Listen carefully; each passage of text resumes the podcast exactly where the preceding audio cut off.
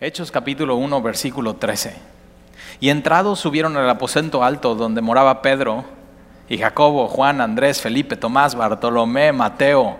Y posiblemente ya para este tiempo, si estás viniendo cada semana, ya te sabes los nombres de ellos y ya te identificaste con ellos y dices, yo tengo un, así algo, o sea, yo soy un, como Pedro, soy un poco como Jacobo, soy un poco como Juan, soy un poco como Andrés, como, como Felipe, a veces Felipeo, soy como Tomás, Bartolomé, ¿te acuerdas cómo se llamaba? Natanael, Bartolomé, Mateo, el publicano, Jacobo, hijo de Alfeo, que es el que vimos la semana pasada. Y hoy vamos a ver los dos últimos de esta lista.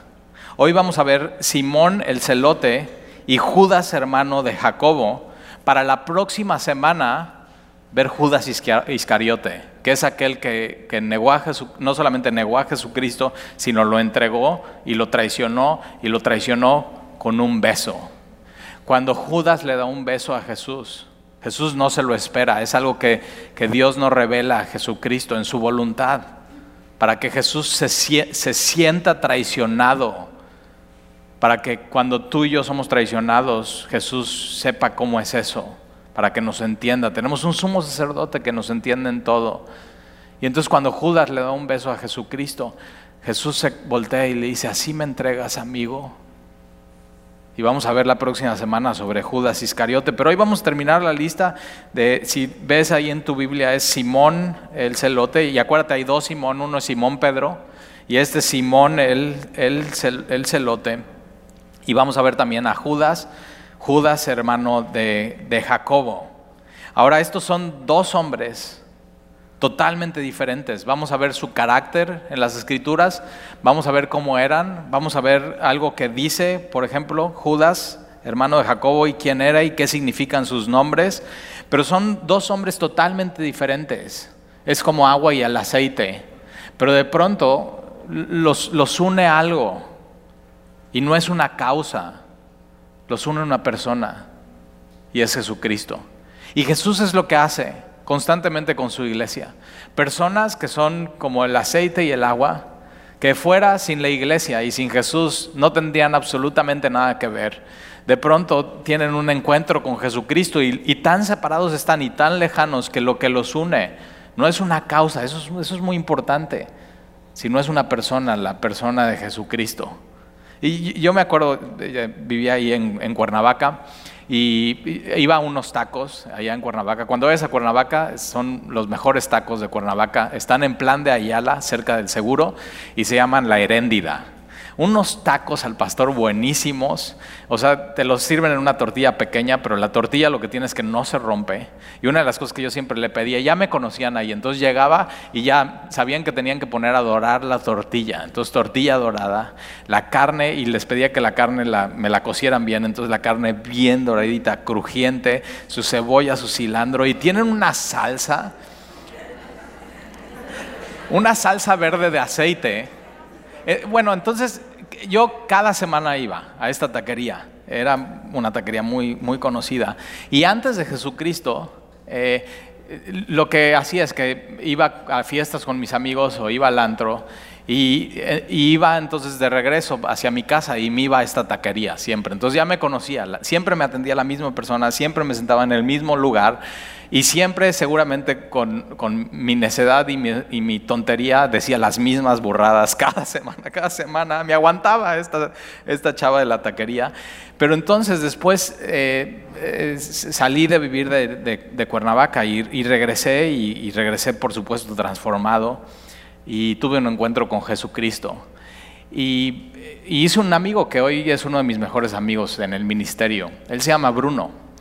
Bruno eh, es el aceite y yo soy el agua. Yo era un chavo que iba en el TEC de Monterrey. Eh, mis papás me dieron casi todo. Y viví mi vida de manera desenfrenada. Pensé que todo en esta vida eran mujeres, dinero, ser alguien, ser parte de la sociedad, crema innata, ir a los mejores antros, tomar las mejores bebidas, salir a los tacos, a los mejores tacos, tener mi mesa, la mesera que me atendía, que me atendía y, simplemente eso era mi vida, semana tras semana, completamente vacía. Me acuerdo que hubo una vez en mi vida que estaba tan perdido en medio de mi borrachera que me subí a un elevador a casa de un amigo. Me vi en el espejo, después de tener una noche que cualquiera diría que ha sido la mejor noche de su vida, y me vi en este espejo, estaba completamente solo y me di cuenta de eso, estoy completamente solo, aunque estaba rodeado de personas, me vi en este espejo, volteé a ver mi ropa de marca y literalmente me escupí a mí mismo me sentía una basura. Pero de pronto llegó Jesucristo a mi vida. Creí en Jesús como mi Señor y mi Salvador. Entendí que solamente por su sangre podía tener perdón de pecados, vida eterna, una vida nueva y renovada. Juan 10:10, abundancia de vida espiritual en Él. Y simplemente todo me hizo sentido.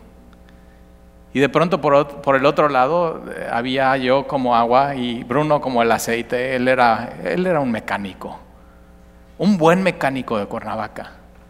Chambeaba, hacía las cosas increíbles, así moreno, moreno, moreno, moreno. Era de la Ciudad de México. Hoy lo ves y está tatuado.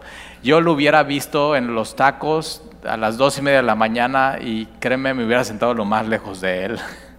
O sea, qué miedo. Pero de pronto, un día fuimos a una conferencia de hombres, como esta que vamos a hacer aquí en Semilla, y tenía yo una toalla azul de marca que había comprado mi esposa y yo en nuestra luna de miel. Y por alguna razón él traía una toalla igualita a la mía. Y escogimos la misma litera del campamento. Él estaba hasta abajo, yo escogí hasta arriba pusimos eso y lo, primero que vimos es, ¿qué onda? Tenemos la misma toalla. Pero por supuesto, éramos polos opuestos completamente diferentes, eh, de diferentes lugares, con diferentes escenarios social, socioeconómico, de dónde veníamos, pero de pronto estamos en la misma conferencia de hombres en Cuernavaca, en un campamento, y escuchamos la palabra. Polos opuestos, aceite y agua, no unidos por una causa, sino unidos por una persona, por Jesucristo. Y desde ese día somos amigos. Lo que nos unió fue la palabra. Hace un par de meses regreso a Cuernavaca y le digo, oye, vamos a la taquería, a la heréndida. Él iba no de noche, él iba de día. Es más, su taller estaba cruzando unas cuadras. Para mí era simplemente irme a bajar la borrachera, para él era su comida de una vez a la semana. Y cuando llegamos él y yo juntos y nos sentamos en la mesa donde yo siempre me sentaba, nos ve la mesera, se nos queda viendo y dice, ¿qué hacen ustedes dos juntos? Hace poco Bruno me lo recordó eso, riéndose y diciendo, o sea, ¿cómo puede ser que estemos tú y yo juntos? Pero es otra vez una persona. Una persona es la que nos junta y de pronto nos demos cuenta de, no importa de dónde somos, tenemos algo en común y es algo más fuerte que una causa, es algo más fuerte que, algo socioeconómico, es algo más fuerte que una profesión. Es, es, una persona. Ahora acompáñame a Mateo capítulo 10, porque estos dos hombres son así. Vamos a ver quiénes son estos. Mateo capítulo 10. Bruno ahorita está eh, plantando semilla Cuautla. Eh, está empezando a pastorear ahí en Semilla Cuautla. Si tienes amigos o familiares ahí puedes, puedes ir y amamos muchísimo a sus hijos, a su esposa. Marcia ha venido aquí, vino a la conferencia de mujeres. Mateo capítulo 10. Versículo 1, por favor. Entonces, llamando a sus doce discípulos, acuérdate, son doce, doce discípulos les dio autoridad sobre los espíritus inmundos para que los echasen fuera. Entonces ellos, ellos tenían la autoridad de parte de Dios, no era una autoridad de ellos mismos, era de parte de Dios, de parte de Jesús, para echar fuera demonios y para sanar toda enfermedad, quiere decir hacer milagros, toda enfermedad y toda dolencia. Pero chécate esto, entre estos doce está Judas Iscariote. Quiere decir que Judas podía echar fuera demonios y podía sanar y hacer milagros. ¿Y te acuerdas lo que dice Jesucristo? Nunca les conocí. Ustedes profetizaron en mi nombre, ustedes hicieron milagros y echaron fuera demonios, pero nunca les conocí. Quiere decir que hay gente en la iglesia haciendo actividad cristiana que no es cristiano. Tiene que haber un nacimiento de nuevo. Y eso es lo que, lo que ellos deciden, es, es creer en Jesucristo, recibir a Jesucristo. De pronto, entre estos grupos de estos doces hay agua y el aceite y lo que los une es una persona, es Jesucristo y es el nacimiento espiritual. De pronto son parte de una familia nueva que Dios les da. Y versículo 2, los nombres de los doce apóstoles son estos. Primero Simón, llamado Pedro, y Andrés, su hermano, Jacobo, hijo de Zebedeo, y Juan, su hermano, Felipe, Bartolomé, Tomás, Mateo, me encanta esto porque pone Mateo el publicano. ¿Y se acuerdan que es publicano? Publicano era lo peor, era un traicionero para la nación. Era aquella persona que cobraba impuestos a su propio pueblo, era un traicionero, era un opresor. Y, y me encanta porque Mateo está escribiendo esto. Y está diciendo, yo, o sea, Mateo, yo era este, yo era un publicano. Jacobo, hijo de Alfeo. Y mira lo que dice ahí, dice, le veo. Y, y, y, le veo es el que acabamos, acabamos de ver, que es Judas, no el Iscariote. Y en la iglesia primitiva a Judas, no el Iscariote, le decían trinombre, porque tenía tres nombres. Y en la escritura, en las diferentes listas, vemos sus tres nombres. Uno de ellos ya vimos que es eh, Judas. El otro vemos aquí que es Leveo, dos nombres, o sea, como de, de telenovela de Televisa, así de esos tres nombres, ¿no? Leveo, Judas y mira lo que dice ahí, por sobrenombre Tadeo. Entonces es trinombre, le veo Tadeo Judas, o es conocido como Judas Tadeo. Dice Talí el que se cayó de la bici, ¿te acuerdas? y sí, sí, sí es este Judas Tadeo, que si lo has visto en estampitas, es este cuate muy cool y muy guapo, parece surfer y normalmente lo ponen con una flama aquí en la cabeza, ¿lo has visto? Una flamita aquí en la cabeza, vestido con una túnica verde, con un garrote en la mano y con una medallita agarrada. Y la última vez que lo viste iba en una bici. y es uno de los apóstoles, no sabías, ¿verdad? la túnica verde la túnica verde significa esperanza, porque dicen que es el santo de las cosas imposibles. Por eso las solteras dicen, no, pues pon a Judas de cabeza. Algunos le dicen San Juditas. Pero es, o sea, es, este cuate, es, es trinombre, le veo, Tadeo, Judas, tiene agarrado eh, un palo en la mano Ahora esto no es un palo como de pastor, es un garrote y dice la, tradición que murió, así fue mártir, a garrotazos. Entonces, muchas veces cuando ves todas estas imágenes, estás, ay, ahí estás la estampita, así, pero, o sea, ve a la Biblia, ve quiénes son ellos. Y la flama es Pentecostés. La llenura del Espíritu Santo, flamas como flamas en ellos, y es lo que vamos a ver en Hechos capítulo 2, el garrote en su mano porque así murió siendo mártir.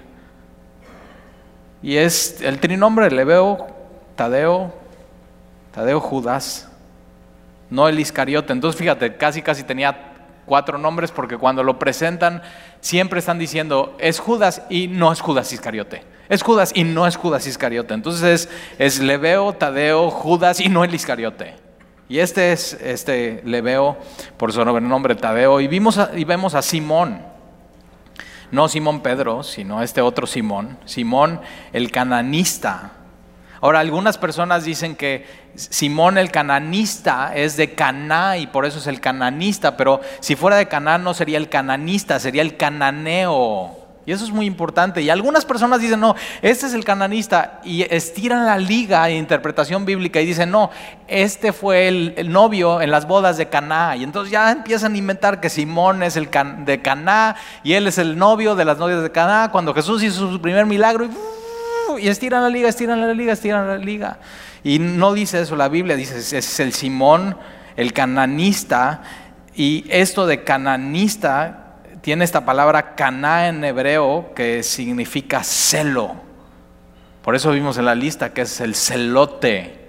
Y simplemente es el celote en griego, en hebreo es el, cananista que tiene, que tiene celo por la ley. Un celo por la ley.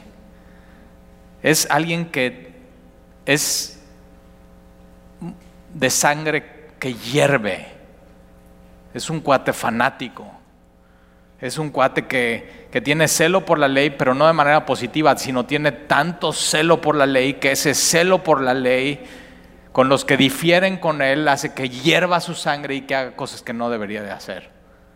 Y vemos este Simón, el, el cananista, y después fíjate, Judas Iscariote. Y siempre con esto, el que también le entregó, y queda para la eternidad, el que también le entregó, otro, otro Judas. Ahora mira, vamos a Lucas, ahí adelante, Lucas capítulo 6. Entonces vemos a Leveo y al mismo tiempo y en la misma lista y al final Simón el, el cananista, celo, celoso por la ley. Lucas capítulo 6.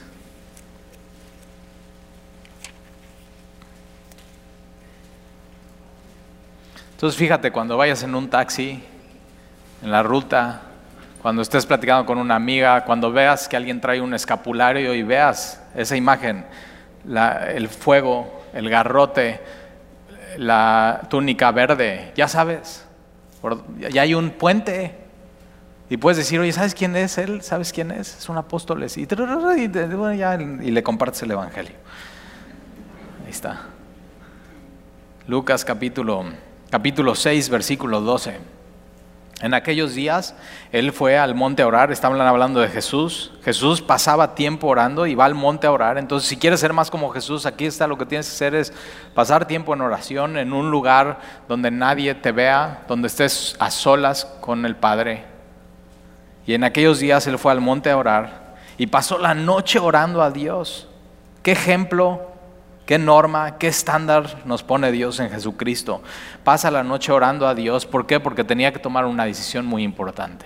Cuando tengas que tomar una decisión muy importante, lo primero que tienes que hacer es buscar a Dios y orar, buscar su rostro. Y él pasa la noche orando a Dios. Y cuando era de día, llamó a sus discípulos. Y escogió, él escogió a doce de ellos. Entonces él escoge a alguien que es como el aceite y como el agua y no los manda a llamar a una causa, los manda a llamar hacia Él, los escoge, los atrae a Él, es una persona quien los une. Y llamó a sus discípulos y escogió a doce de ellos. Él escogió a Judas y él escogió a Simón el celote. Él escogió a los dos, a los cuales también llamó apóstoles. Un, un apóstol entonces es alguien que fue escogido por Jesucristo estuvo con Jesucristo, discipulado por Jesucristo y después fue enviado por Jesucristo. Apóstol significa eso, enviado. Apostelo, tiene la idea de una piedra que alguien toma. ¿Has ido, al, río, al estero? Y tomas una piedra y haces esto. Eso es apóstol. Entonces cuando llegue una, yo soy apóstol, agárralo y lo tiras y a ver si hace eso. Estuvieron con Jesús. Eso es.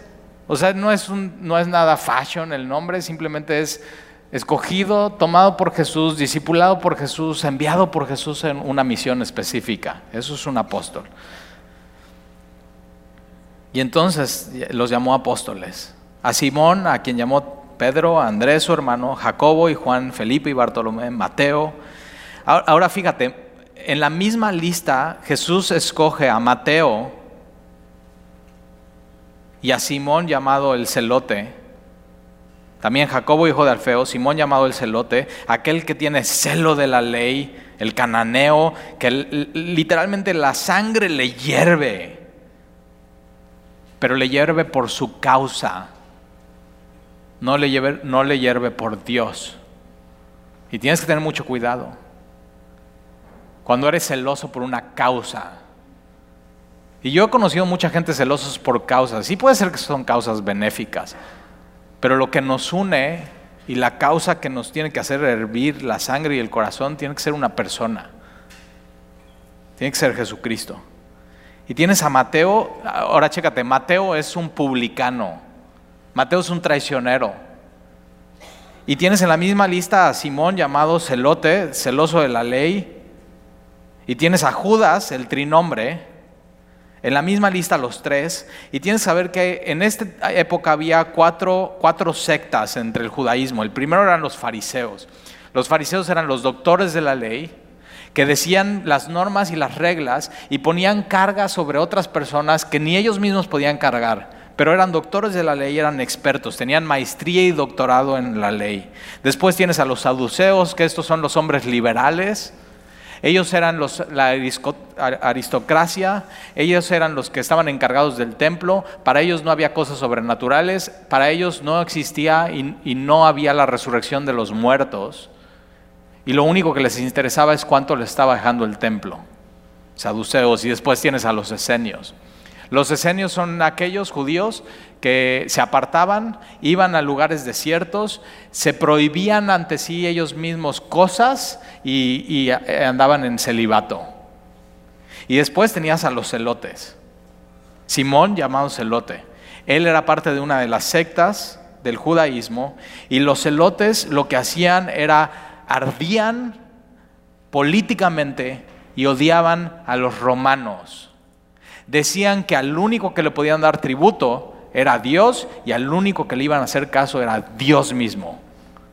Es decir, odiaban a los soldados, odiaban a los gobernantes, odiaban al imperio romano, no les querían hacer caso, no les querían pagar impuestos, los querían expulsar de Israel, querían ser libres, querían echarlos fuera. Y mira, vamos a Hechos capítulo 5, para que veas cómo empieza esto. Hechos capítulo 5.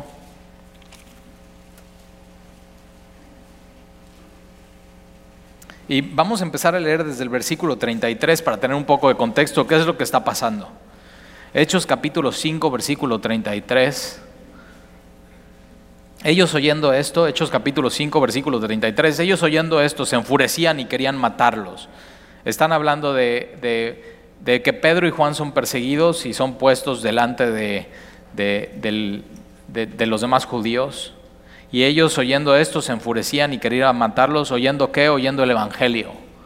Hay gente que escucha el Evangelio y, y eso, el Evangelio, les enfurece. Les enfurece saber que Dios dice que son pecadores les enfurece saber que Dios dice que necesitan un Salvador y les enfurece saber que Dios dice que necesitan ser perdonados.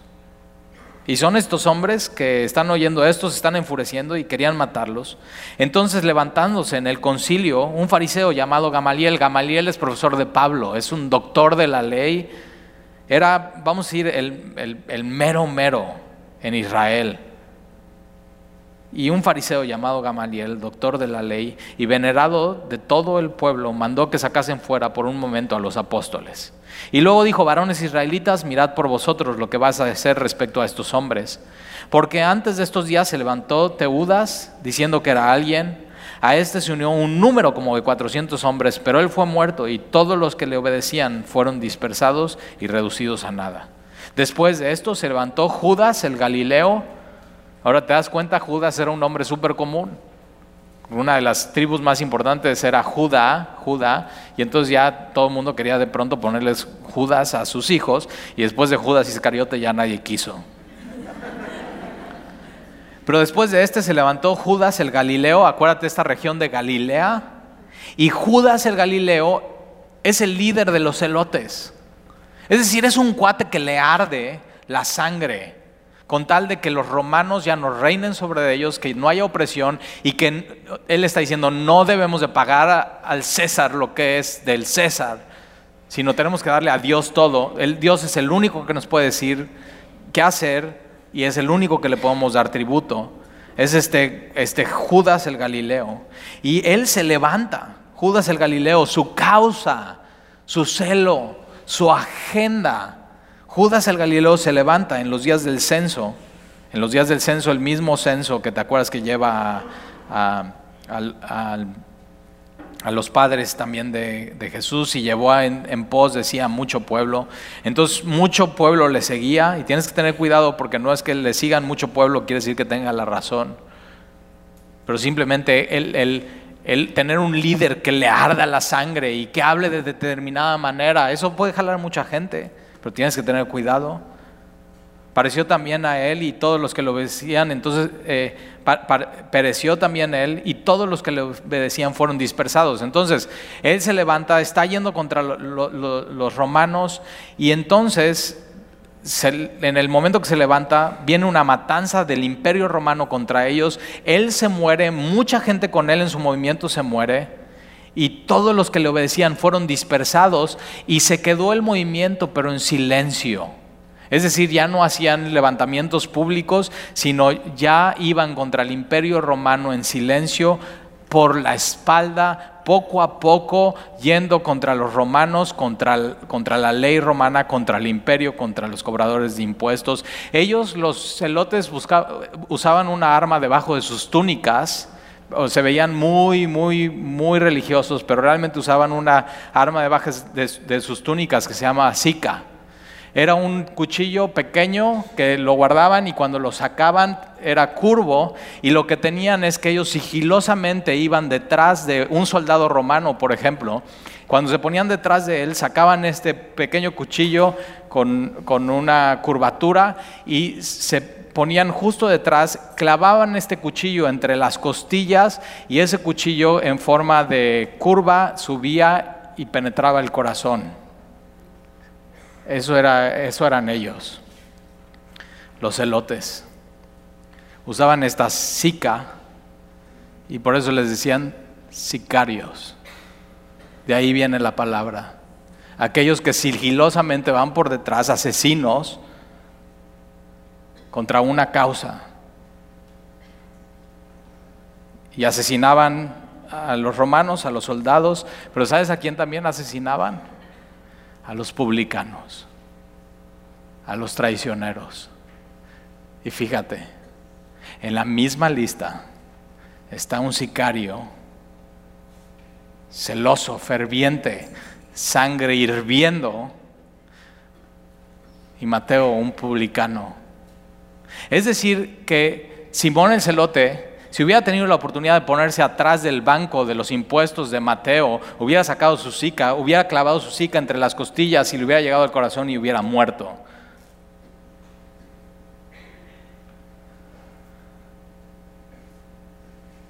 Y, y sabes que Jesús toma a este publicano y le dice, sígueme. Y Jesús toma a este celote, un sicario y le dice, sígueme. Jesús sabe, Jesús sabe que celo, una sangre hirviendo por una causa, que al final si te das cuenta dice, pereció también. O sea, simplemente las causas desaparecen. Jesús sabe que una persona que le hierve el corazón por una causa, si quita esa causa delante de esa persona y convierte su corazón a Él, ese corazón que hierve puede ser usado y ser convertido en un predicador del Evangelio. ¿Te das cuenta? Ese celo de Dios, en vez de ir contra una causa, ser realmente un celo de Dios, del Dios vivo y verdadero. ¿Y te imaginas qué testimonio? O sea, ¿te imaginas cuando Jesús le está llamando y está diciendo, Mateo, sígueme? Y Mateo deja todo, ¿te acuerdas? Deja absolutamente todo y le sigue. Y después le está diciendo a Simón el celote, Simón, sígueme. Yo, no sé, pero si yo fuera Mateo, le diría, oye Jesús, pero que no se ponga atrás de mí. o, yo le diría a Jesús, Jesús, o sea, está increíble que sea parte de nosotros, pero lo pueden catear. Estos los celotes son culpables, según la historia de la iglesia, de que en el año 70, porque se pusieron tan celosos y tan fervientes, que llegara Tito y destruyera Jerusalén. Y ahí se acabaron los celotes. Se acabó su causa. Tienes que tener cuidado que no seas tan ferviente por una causa, porque las causas se terminan. Que no estés dispuesto a morir por una causa, sino que sigas una persona porque es una persona que nunca se termina, es Jesús, es eterno. Y, Simón el celote decide, decide seguir a Jesús. Ahora, vamos por favor a Juan, capítulo 14, allá atrásito, Juan capítulo 14. Juan capítulo 14,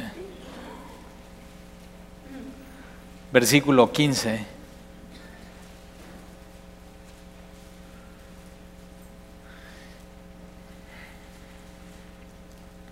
Y mira, vamos a, leer versículo 22 primero y después vamos a ver el contexto desde el versículo 15, Juan 14, 22. Jesús está hablando, están en, la cena, en el aposento alto, en el momento más importante donde Jesús está dando su enseñanza final. Y ya sabes, o sea, Pedro cada vez que habla se equivoca y tropieza. Y vimos a Tomás también hablando y, también equivocándose. Y vimos a Felipe que también la riega y, y, felipea. Pero vamos a ver a este hombre en el versículo 22, le dijo Judas. Jesús está hablando y le dijo Judas, no el Iscariote. Ahora, ¿sabes qué significa la palabra Judas? Judas quiere decir Jehová guía. El problema que aquí dice que este Judas, no el Iscariote, sí se dejó guiar por Jesús. Y Judas el Iscariote no se dejó guiar por Jesús. Esa es la diferencia entre ellos dos. Los dos eran pecadores, los dos necesitaban perdón de Dios, los dos necesitaron escuchar la voz de Jesús diciendo, sígueme, pero uno se dejó guiar y uno no se dejó guiar. Y le dijo Judas, no el Iscariote, y ya vimos que Judas, el trinombre, Judas, Tadeo, Leveo, no el Iscariote. Ahora, este Judas, su, nombre, su, nombre Tadeo significa niño de pecho. O, o, niñito de mamá. Niño de mamá. Y entonces tienes a un niño de mamá, agua, junto a un cuate que es el celote, un sicario no estoy diciendo que Bruno, mi amigo, sea un sicario, ¿ok? Nunca lo ha sido, me lo confesó. Robaba de vez en cuando a algunos diciéndole que su coche tenía cosas que no tenía, pero no es un sicario. Pero Tadeo significa niño de pecho, niño de mamá, y Leveo significa niño del corazón. Y de pronto vemos dos hombres totalmente diferentes. Vemos a tres hombres totalmente diferentes. Vemos a Mateo, que es un publicano, con Simón el celote, que en otros tiempos Simón hubiera querido matar a Judas y Judas hubiera huido de donde está Simón el celote. Y vemos a un hombre que es, el trinombre, que es el niño de mamá o el niño del corazón, un guate tierno.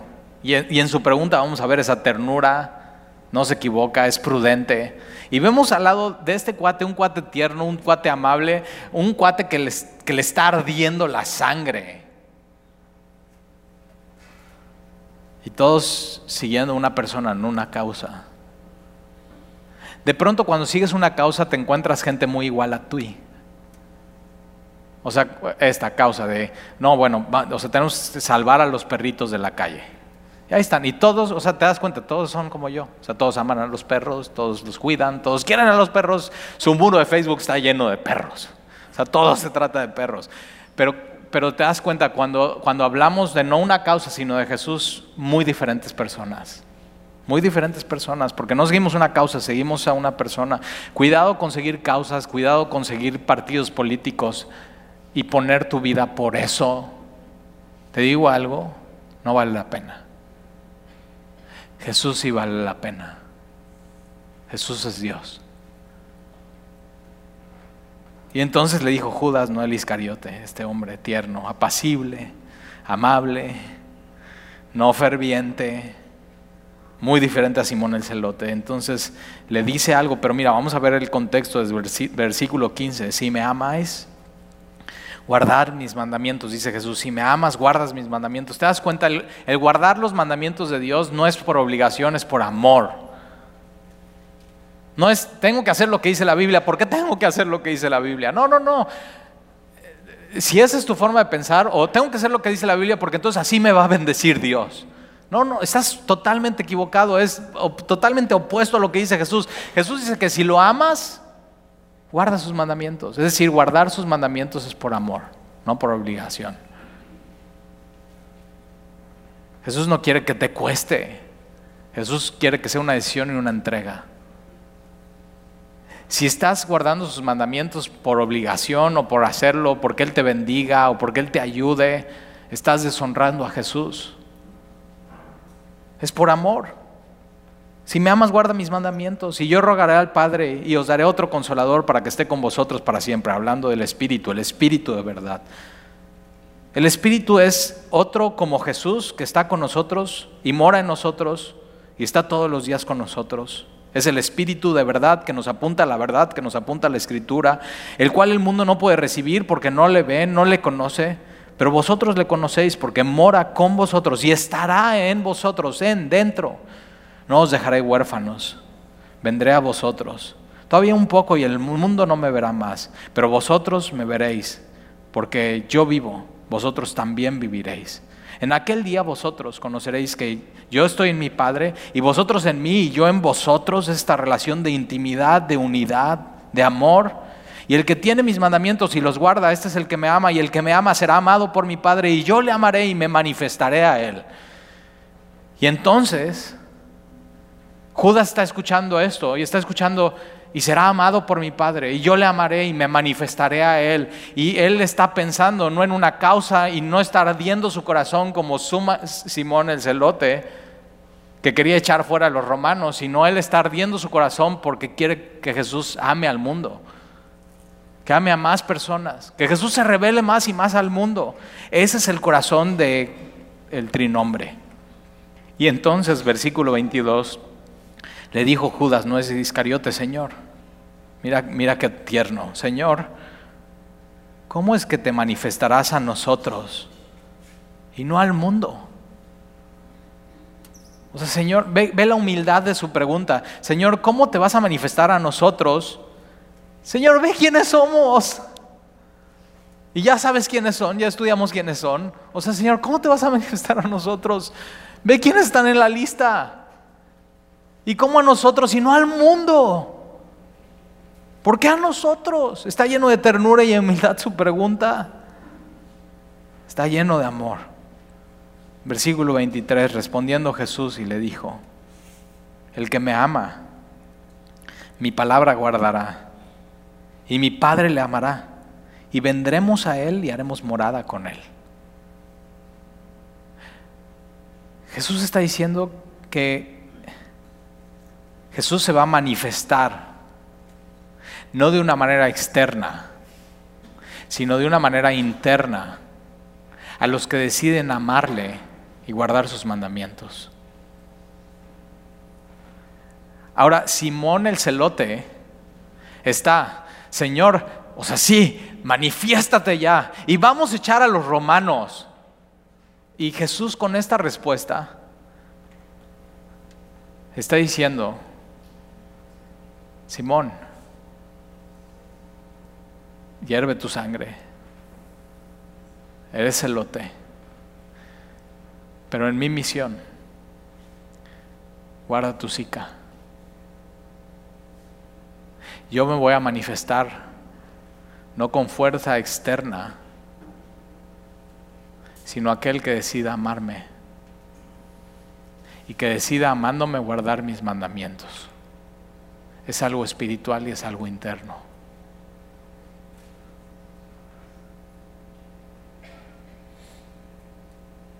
Versículo 23, el que me ama, mi palabra guardará y mi Padre le amará.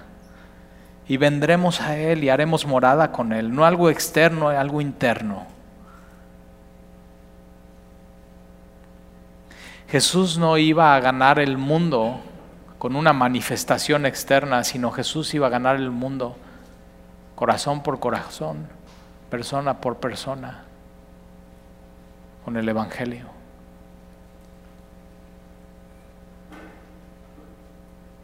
Versículo 24. El que no me ama, no guarda mis palabras. Y por supuesto, el que no ama a Jesús y no guarda su palabra, Jesús no se va a manifestar a él.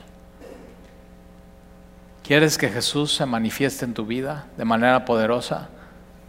Toma la decisión de no ser parte de un movimiento, no ser parte de una causa, sino de amar a Jesús de manera personal, de manera íntima,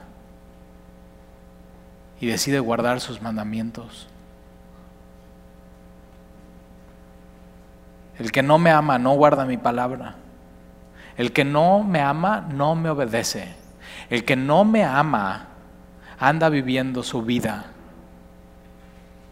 como si no me hubiera conocido.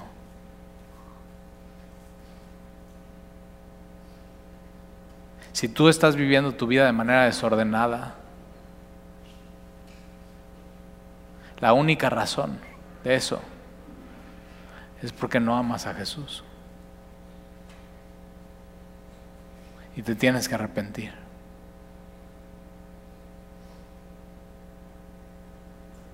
El que no me ama no guarda mis palabras y la palabra que habéis oído no es mía, sino del Padre que me envió. Entonces estás rechazando a Dios. Os he dicho estas cosas estando con vosotros, mas el consolador, el Espíritu Santo, a quien el Padre enviará en mi nombre, Él os, os enseñará todas las cosas y os recordará todo lo que yo he dicho. La paz os dejo, mi paz os doy. Si tú no amas a Jesús y no obedeces su palabra, si tú no le estás siguiendo, si tú no eres su discípulo, si no tienes comunión con Él, nunca vas a estar en paz. En paz contigo ni, ni en paz con Dios. Pero sabes que eso se puede resolver hoy. Judas, el trinombre Tadeo le veo Mateo el publicano decidieron amar a Jesús y seguirlo, y Judas Iscariote decidió no amar a Jesús y no seguirlo. Es una decisión, es una decisión personal. La paz os dejo, mi paz os doy. Yo no os la doy como el mundo la da, no se turbe vuestro corazón ni tenga miedo. Habéis oído que yo os he dicho, voy y vengo a vosotros.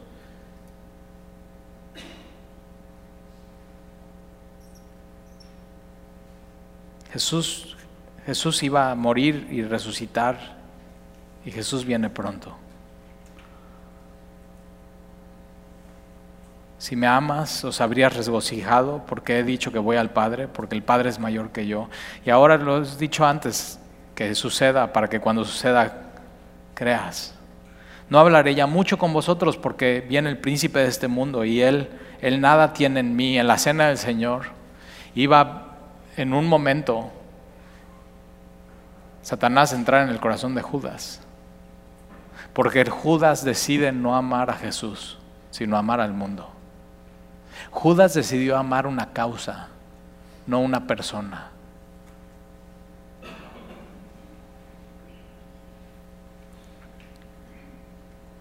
Versículo 31. Mas para que el mundo conozca que amo al Padre y como el Padre me mandó así hago levantaos, vámonos de aquí.